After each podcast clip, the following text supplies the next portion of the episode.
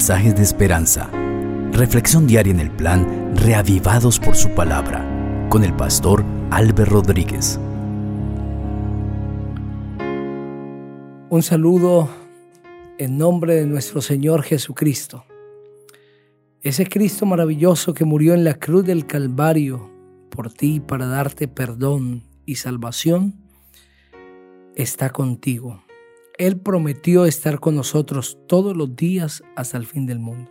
Él es el Dios de la omnipresencia, de la permanencia. Ese Dios maravilloso está contigo en este momento. ¿Qué situación estás pasando? Dios lo sabe y te está acompañando. Quiero invitarte a reflexionar en el capítulo 21 del primer libro de Reyes.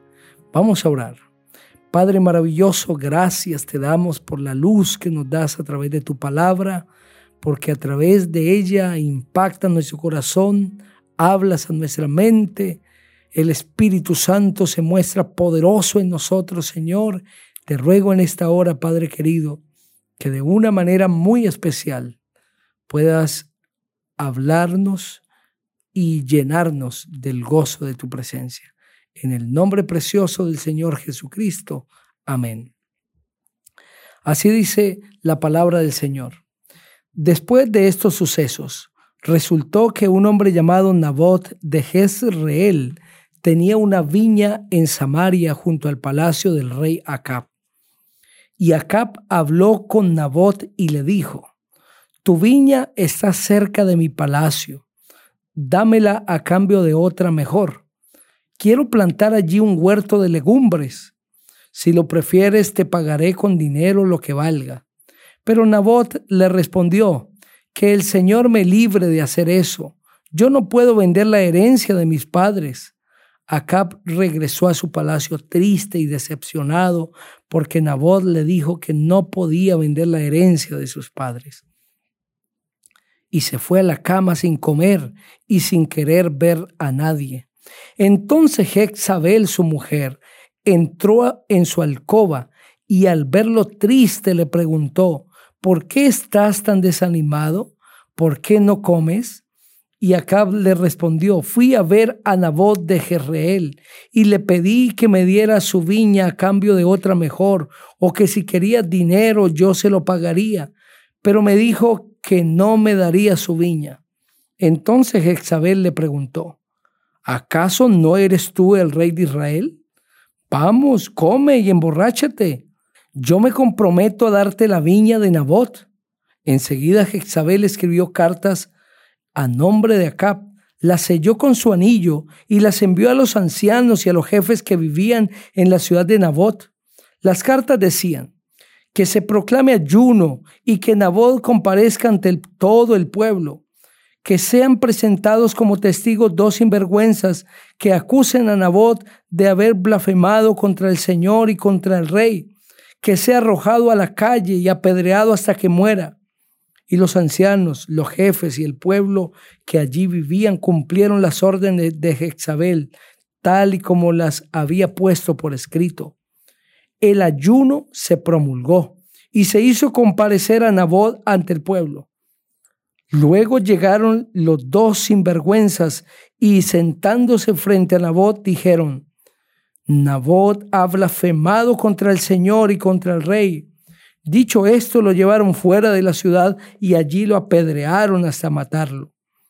Luego enviaron un mensajero a Jezabel para que le informara que Nabot había sido apedreado y estaba muerto. En cuanto Jezabel lo supo, fue a decirle a Cap, ve a tomar posesión de la viña que Nabot de Jezreel no te quiso vender. Nabot acaba de morir. Al enterarse Acab que Nabot de Jezreel había muerto, fue a la viña y tomó posesión de ella. Pero la palabra del Señor vino a Elías el tisbita y le dijo, ve ahora mismo a Samaria y busca al rey Acab. Está en la viña de Nabot, pues ha ido a tomar posesión de ella.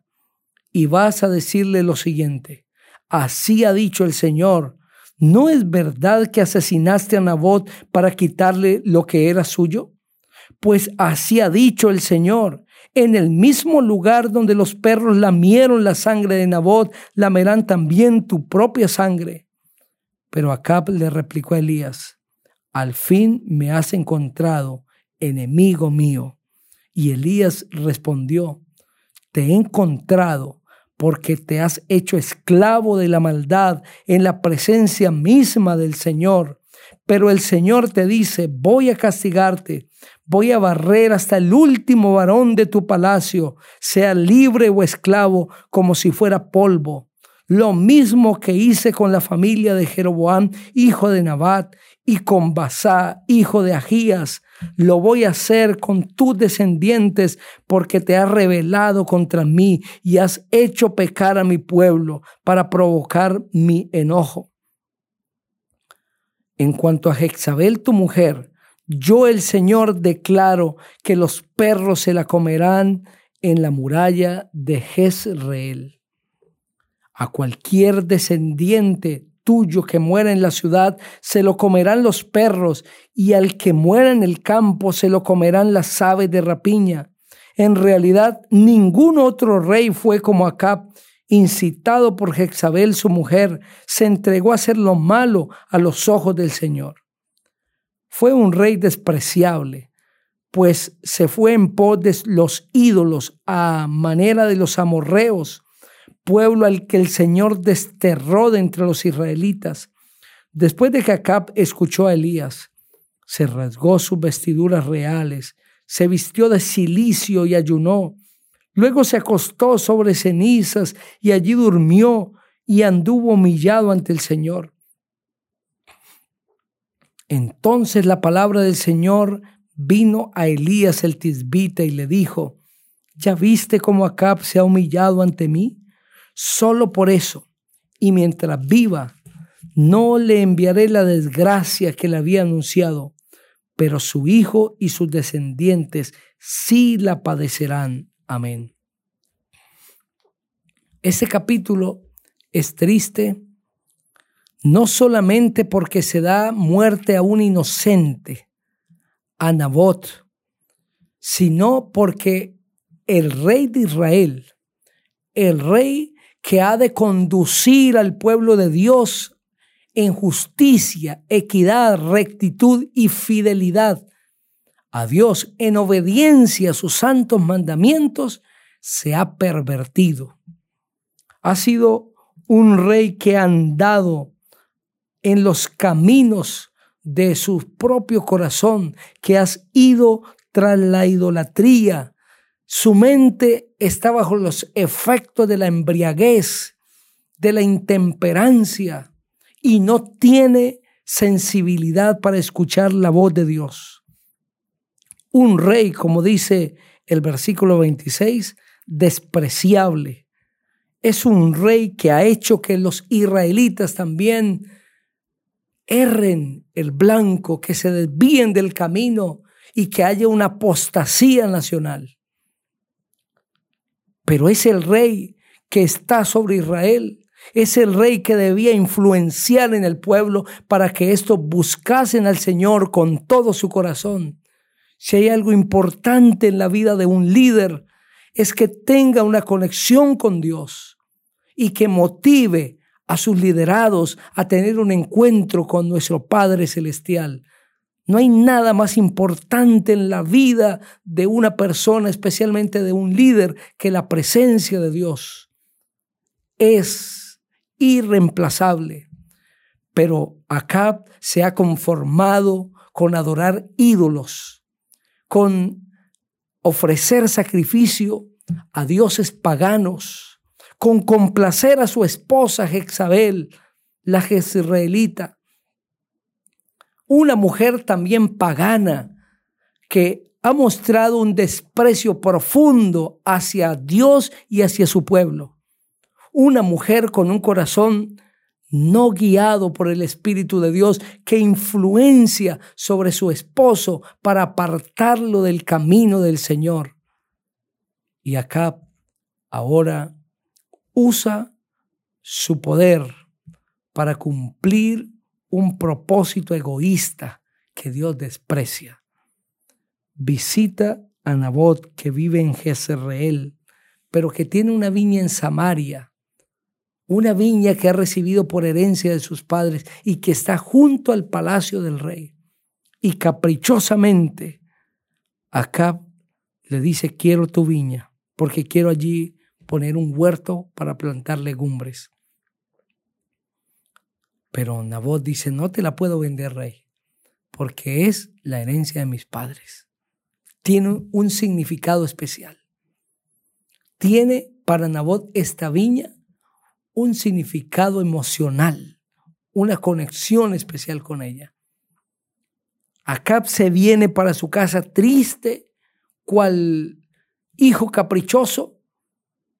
Esta es una pataleta de adultos, la que Acab está experimentando. No quiere comer, no quiere beber, está triste, se encierra en su cuarto, no quiere ver a nadie. Entonces su esposa entra y le dice, ¿qué te pasa? Nabot no quiso venderme la viña. Y allí le hace una pregunta esta reina. ¿Acaso tú no eres el rey? ¿Acaso tú no tienes el poder? ¿Acaso tú no tienes la capacidad de hacer que Nabot te venda la viña? Usa tu poder, usa tu influencia, tú eres el rey. Esa misma pregunta nos la hace el diablo. ¿Acaso tú no eres el dirigente? ¿Acaso tú no eres el padre? ¿Acaso tú no eres el jefe? ¿No eres tú acaso el gerente? Pues haz lo que te, bien te parezca. Haz cumplir tu palabra. Usa tu poder, tu influencia. Y millones de personas caen derrumbados, derretidos ante el poder de la influencia ante lo que genera el poder, que hacen cumplir sus palabras aunque estén equivocadas. Grandes hombres de Dios se equivocaron cuando quisieron hacer cumplir su palabra porque soy el rey, porque soy el líder. Es un veneno del enemigo. No tienes que preguntarte, es que yo soy el que mando aquí, sino más bien tienes que preguntarte, ¿hay razón en lo que estoy diciendo? ¿Mis motivos son correctos? ¿Están aprobados por el Rey del universo? ¿Él haría esto en mi lugar?